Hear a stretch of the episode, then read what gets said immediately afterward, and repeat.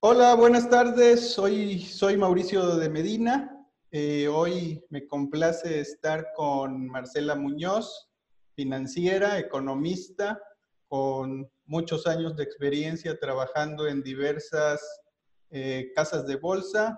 Y bueno, eh, el día de hoy me gustaría tener una charla con ella sobre portafolios de inversión y sobre su experiencia eh, de inversionistas mujeres. Eh, te doy las gracias por aceptar esta entrevista, Marcela. Muchísimas gracias, Mauricio, por invitarme. La verdad, para mí es un gusto ser parte de este proyecto y pues compartir un poquito de las cosas que he aprendido en estos últimos 12 años. Espero que les sean de utilidad y pues también eh, fomentar con nosotros eh, que nos busquen, nos pueden encontrar en el correo que es marcela.ecufinanciera.com. Muy bien, eh, antes de empezar la grabación me comentabas que estás llevando un sitio de internet que se llama Equidad Financiera. Háblame un poquito de ese proyecto. Así es, Equidad Financiera es un proyecto que nació hace casi un año en el cual pues tocamos diversos temas que tienen que ver con las mujeres y cómo nos relacionamos, o sea, con el dinero, las finanzas y la disciplina para lograr la independencia que anhelamos y crear la vida que merecemos. La verdad es que ha tenido como buena acogida, o sea, les ha gustado mucho a las personas que han tenido contacto con, con el blog, aunque pues ahorita en estos momentos la verdad también me gustaría tener un poquito más de, de discusión, pero gracias a eh, iniciativas como la tuya, siento que estoy llegando a muchísimos más lugares, entonces por eso también estoy doblemente agradecida contigo. Este, háblame un poquito de por qué te estás dirigiendo específicamente a las mujeres. Bueno, me estoy dirigiendo a las mujeres porque mi percepción es que no estamos como tan empapadas ni tan acostumbradas de hablar de dinero y de finanzas.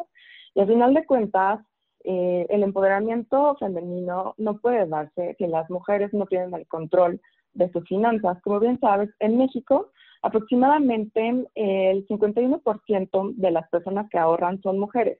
No obstante, de acuerdo a las estadísticas, únicamente 3 de cada 10 mujeres, es decir, un 30%, están invirtiendo. Entonces, por esto es que yo encuentro un área de oportunidad significativa de tener mayor acercamiento con las mujeres. Además de todo, somos diferentes a, los hombres, no es que seamos como que especiales o más o menos, sino que simplemente somos diferentes. La forma en la que nos gusta invertir es diferente, somos mucho más aversas al riesgo que los hombres, no nos gusta tomar tantos riesgos. Y pues también siento que culturalmente no se nos ha enseñado a hablar de dinero, de, de, pensar un poquito más estratégicamente sobre cómo vamos a hacer más dinero, ¿no? como que este crecimiento y esta apertura que, estamos teniendo en el mundo laboral también nos permite tener un mayor acercamiento con, con, el mundo financiero. Entonces, es por este motivo que decidí enfocarme y hablarle exclusivamente a mujeres, aunque también les agradezco mucho, tengo varios seguidores hombres, o sea, los tips no son exclusivos, simplemente es como la forma en la cual eh, estoy tratando de comunicarme para que el mensaje resuene más en la audiencia femenina. Muy bien, y antes de, bueno, de entrar en, en cuestión de géneros, yo quisiera que me dijeras un poco para ponernos en contexto qué se entiende por un portafolio de inversión. Para nosotros es muy común hablar de un portafolio de inversión, pero ponme un poco en contexto para las personas que nos ven y nos escuchen. Pues mira, un portafolio de inversión no es otra cosa que un conjunto de activos ¿Y por qué estamos eh, ahora sí que reuniendo diversos activos? Pues básicamente lo que queremos hacer es tener el mayor rendimiento, pero mitigando el riesgo. Y la forma de hacerlo es a través de un portafolio de inversión. Aquí podemos incluir diversos activos como son, por ejemplo, CETES, pueden ser bonos, pueden ser acciones, podemos tener notas estructuradas y otros productos exóticos. Como bien sabes, que actualmente cada vez hay, hay más oferta de, productos financieros eh, que podemos ir conociendo poco a poco.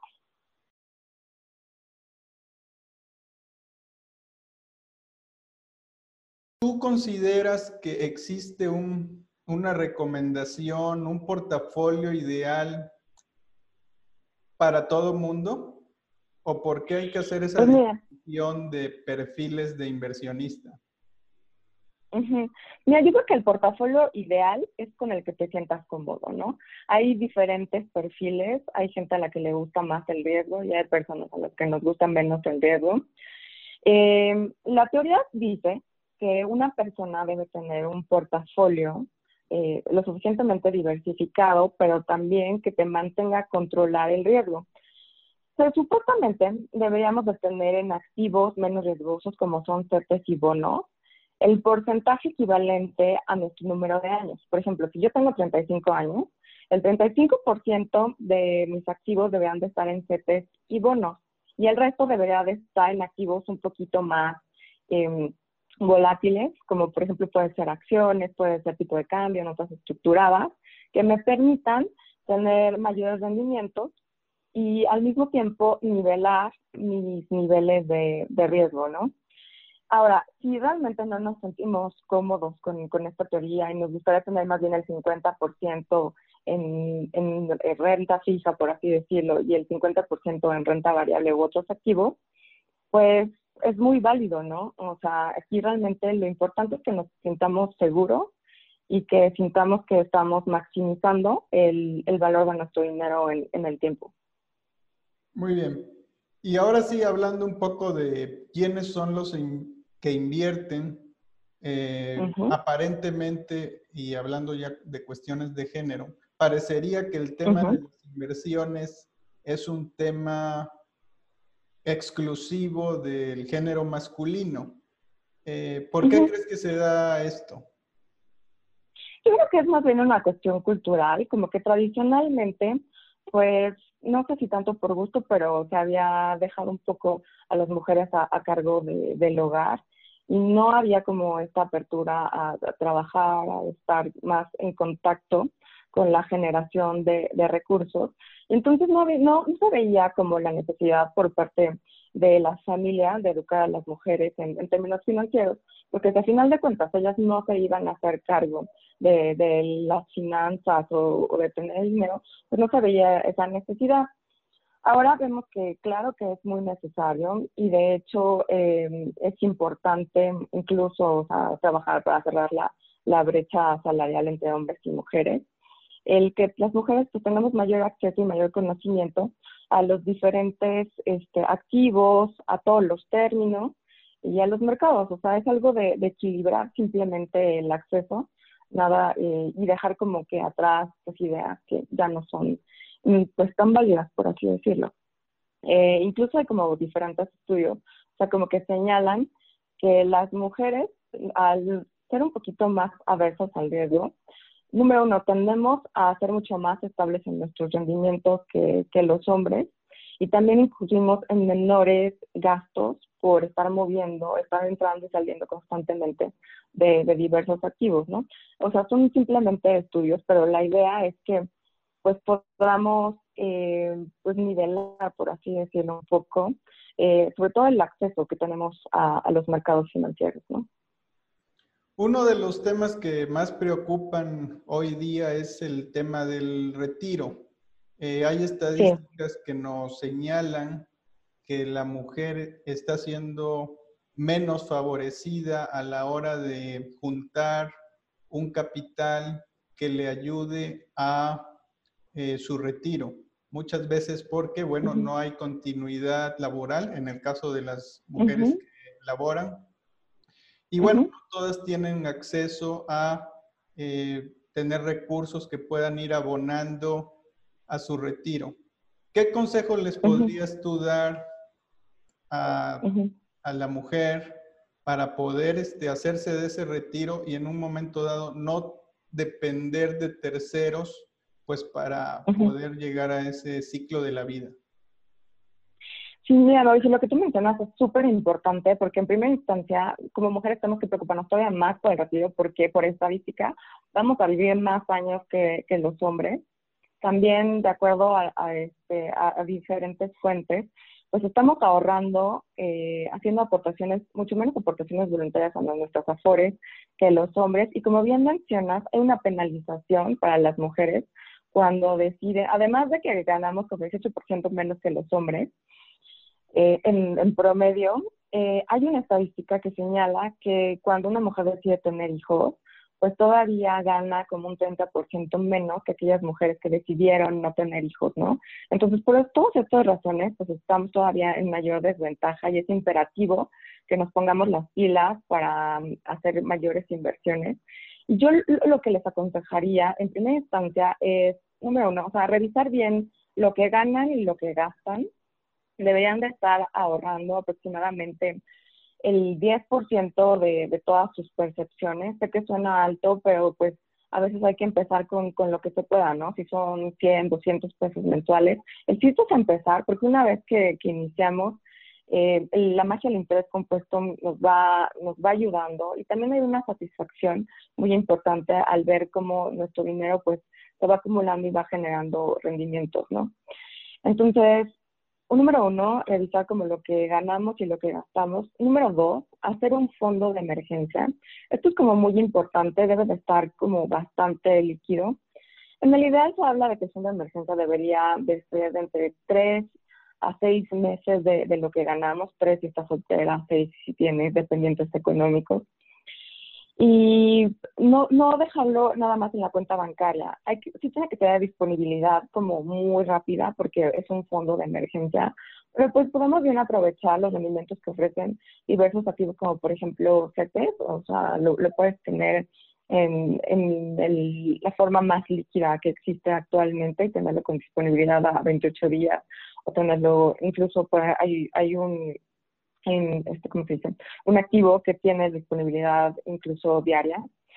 Eh, y por otra parte, también ir construyendo nuestro fondo para el retiro. Aquí sí tenemos que ser un poquito, o sea, tener un poquito más de balance y no ser tan conservadoras como muchas veces nos gusta hacer. En la actualidad hay diferentes activos que nos permiten tener buenos rendimientos y que el balance con, con el riesgo pues es como relativamente bueno y, y sí asegurar que, que no vamos a perder los recursos, pero al mismo tiempo sí tener como mayores rendimientos para que estos rendimientos pues compensen el hecho de que estamos ganando un poquito menos que, que, los hombres y que estamos siendo penalizadas si es que decidimos tener familia y todo eso, ¿no?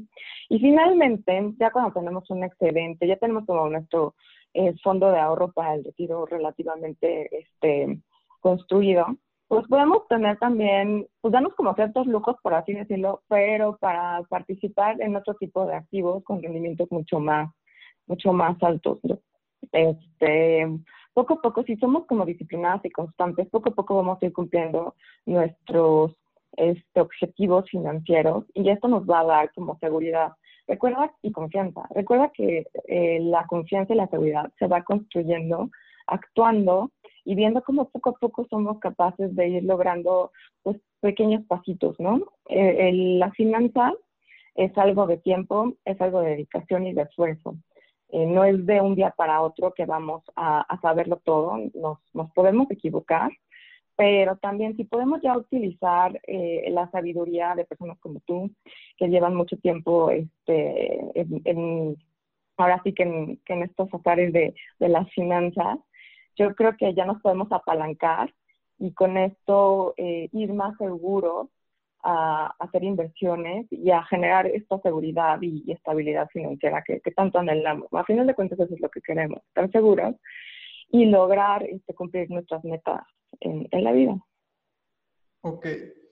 Ahorita ya hablamos de, pues, de varios conceptos como rendimiento, riesgo, mencionaste instrumentos financieros diversos también, conceptos de renta fija, renta variable, y esto pudiera parecer abrumador para el grueso de, la población, ¿sí? Y ahí en ese sentido, eh, pues esto es gradual, ¿sí? Eh, hay que ir dando pasos graduales a la hora de invertir. Y ahí quisiera que me compartieras cómo podrían ser esos, esos eh, baby steps que le dicen esos pequeños pasos para no saltar y sentir que estoy eh, metiéndome en algo desconocido o que está fuera de mi alcance. ¿Cómo, podría ser esa escalerita? Mira, yo creo que lo más importante es, número uno, revisar cuáles son nuestras creencias del dinero en primera instancia. O sea, si creemos que es difícil hablar del dinero, que es malo el dinero, pues obviamente se nos va a dificultar todavía mucho más en este acercamiento. Eh, hablar con nuestras familias, con nuestros amigos, con, con personas conocidas, sobre, sobre el dinero, también como que empezar a abrir la conversación, creo que es algo muy, muy relevante. Sé que es un poco difícil por la situación de, de seguridad, pero con personas con las que tengamos suficiente confianza, pues empezar a hablar de, oye, ¿tú cómo le haces este, con, con tus tarjetas? ¿Cómo le haces para, este, para ahorrar, etcétera, ¿no? Y entonces nos vamos a ir dando cuenta de si algo, algún activo le, le, ha funcionado a cierta persona, si alguna estrategia le ha funcionado a cierta persona, este, pues sí, esto nos va generando cierta confianza. También por otra parte, hay que acercarnos a las personas que estamos trabajando por divulgar un poquito más la, la cultura financiera. Eh, no todos, o sea, no, no una sola persona tiene como la verdad absoluta. Aquí cada quien va a hablar desde su experiencia, lo que conoce y con, como tú bien decías, o sea, con ciertos términos que ha utilizado siempre. No es difícil este, hablar de dinero ni, hablar de finanzas.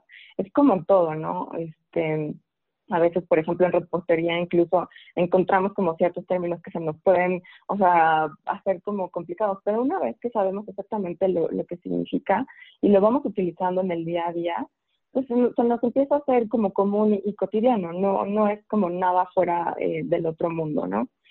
Y finalmente, pues comparar, o sea, siempre comparar diferentes tipos de productos, este, ir viendo dónde me ofrecen eh, el mayor rendimiento con las menores comisiones. Eso también es como muy importante, el asegurarnos que, que no estamos dejando lo que estamos generando en, en comisiones para otros. Eh, preguntar, preguntar, ir investigando, yo creo que es algo más de, de, comunicación, de sentirnos cómodos con lo que estamos manejando en, en, el día a día y sobre todo, este, pues esto, cambiar nuestras ideas que tenemos sobre, sobre el dinero, las inversiones y hacerlo algo común. Muy bien. Yo soy un convencido de que un poco de educación financiera eh, uh -huh. da grandes beneficios, ¿sí? Es, este, nos, sí. nos, da unas bases para entonces eh, tomar decisiones sobre temas relacionados con el dinero y dado que el dinero es una herramienta que usamos todos los días, pues hay que dedicarle un tiempo y un espacio para, para aprender. Uh -huh. Y yo me preguntaría, este, ¿cómo es posible hoy día aprender y no distraerse a veces con tanto ruido de tanta información de tantas personas, uh -huh. de tantos negocios que uh -huh. hoy día ofrecen educación financiera. ¿Tú cómo, cómo, cómo ves ese punto? Yo como lo veo, pues yo creo que siempre va a haber alguien con quien nos identificamos un poco más. O sea, cada, yo creo que cada uno de los que estamos actualmente participando, tratando de transmitir un poquito de información a los demás, tenemos cierta audiencia meta entonces, como que ir viendo con quién nos vamos identificando, quién realmente nos, nos genera un poquito más de confianza que, que el resto, eh, qué lenguaje nos resulta como mucho más fácil de, eh, pues, de asimilar. Y, y pues como que no, no dejarnos, o sea, te voy a ser súper honesta, yo, yo sí leo noticias financieras y económicas, pero me limito. O sea, todo el resto de que ya dijo, ya hizo, no sé qué, pues la verdad es que ya este, las dejo un poquito, un poquito de lado. Siento que no estamos avanzando tan, esto es en general de la vida, ¿eh? Siento que en general no avanzamos tan rápido como nos gustaría en nuestros objetivos porque perdemos el enfoque, ¿no? Entonces, como simplemente tomar en cuenta que para tener finanzas personales saludables hay que hacer muy poquitas cosas, pero hay que hacerlas bien y disciplinadamente, ¿no? O sea, yo lo podría resumir. O sea, lo primero que tienes que hacer es revisar cuánto ganas, cuánto gastas, hacer un presupuesto, comprometerte a él y posteriormente eh, designar entre el 10 y el 20% de tus ingresos al, ahorro y a la inversión, ir construyendo lo que ya hablamos, el fondo de emergencia, el fondo eh, del retiro y el fondo como de activos e inversiones exóticas ir viendo qué objetivos tienes en, ahora sí que en, que en la vida, si quieres comprar un coche y después quieres comprar una casa, y ir revisando cómo lo, lo podrías ir haciendo, ¿no? Eh, mucha gente te habla de, es que no gastes, no gastes, este, ahorra. Sí, hay que ser medidos y, gastar inteligentemente, pero yo creo que todavía es más importante el tener ingresos eh, adicionales a, nuestro empleo, que eso es como muy, muy importante. Y, y por otra parte, eh, lo que debiésemos de hacer también es, eh, no sé si se corta un poco, y también lo que, lo que debiésemos de hacer, pues, es em, invertir mucho más sabiamente, ¿no? Buscar el mayor rendimiento, como comentaba, con los menores costos, con las menores comisiones y asegurarnos de, que en el tiempo vamos a poder mantenerlo, eh, pues, o sea, constante nuestra inversión, ¿no?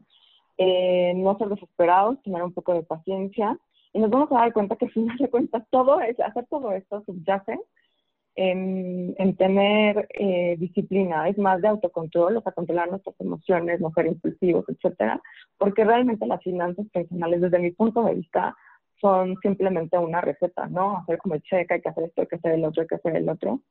Y lo más importante, lo más difícil muchas veces de lograr es con uno mismo, ¿no? al tener como el, el valor, la constancia, la disciplina de ir avanzando poco a poco.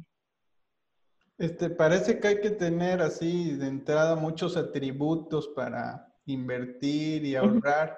Y quisiera que, que los limitáramos a, a, tres, a tres tips que tú pudieras compartir eh, de atributos que debería tener una persona eh, a la hora de empezar una inversión eh, o si ya está avanzada en el tema de las inversiones, que le ayuden a ser un buen inversionista. ¿Cuáles serían esos tres tipos? Pues mira, los, los primeros, lo primero es investigar, o sea, conocer en qué estás invirtiendo. Si te quieres ir a CETES es porque estás seguro de que CETES, aunque el rendimiento podría no ser tan alto, que es más alto que el que te dan este, otras instituciones financieras, pero no tan alto como otro tipo de activos, te sientas seguro de que lo conoces a la perfección, sabes cuándo te eh, vas a tener liquidez, sabes cuánto vas a hacer aportaciones y, todo eso, ¿no? Entonces, lo primero es conocimiento. Nadie debe de invertir en algo que no conozca. En segunda instancia, es el no tener miedo de, de perderte en la corriente. En inglés se llama fear of missing out. Y esta de, oh, todo el mundo está invirtiendo en criptomonedas, tengo que estar ahí cuando fue el boom, hizo que pues mucha gente perdiera su dinero y por eso después ya no quieren invertir. Entonces, aquí lo, más importante es nunca comprar hasta arriba de, la ola. Cuando todo el mundo ya está hablando del activo, todo eso, es muy probable que la burbuja esté por, por reventar. Y la tercera es nunca invertir todo tu dinero en un solo activo. Nunca sabemos qué puede pasar. Y la verdad es que una de las teorías básicas de la diversificación es lo único que nos puede ayudar a mitigar el riesgo, ¿no? O sea, tener una, un portafolio de inversión, una canasta de diferentes activos donde estemos adquiriendo diferentes, pues, diferentes inversiones y donde aseguremos, pues sería, sería muy poco probable que todo estuviera eh, colapsado en el, mismo momento, ¿no? Entonces aseguramos que, que estamos lo suficientemente diversificados para así asegurar un poco que nuestra inversión va a estar relativamente estable. Bueno, es un tema amplio, yo creo que da para, para seguir platicando, eh, pero creo que aquí podríamos hacer un alto. Eh, te agradezco el tiempo que nos dedican. Yo creo que debemos tener otra transmisión para seguir hablando de todos estos temas. Y bueno, quisiera que nos compartieras ya por último pues tus redes, donde la gente te puede contactar, seguir este, y seguir este, compartiendo todos estos temas eh, que son muy importantes. Muchísimas gracias, Mauricio, por, por tu tiempo, por entrevistarme. Y mira, me pueden encontrar, estoy tanto en Twitter, Facebook, Instagram y YouTube como arroba ecufinanciera. Y el blog se encuentra en www.eqfinanciera.com. Muy bien, Marcela, pues te doy las gracias nuevamente y bueno, esperemos en otra transmisión seguir compartiendo algo de valor a quienes nos escuchan y nos ven. Yo soy Mauricio de Medina y también pueden seguirme en mauriciodemedina.com. Te agradezco tu atención. Hasta luego, Marcela. Gracias a ti. Bye. Bye.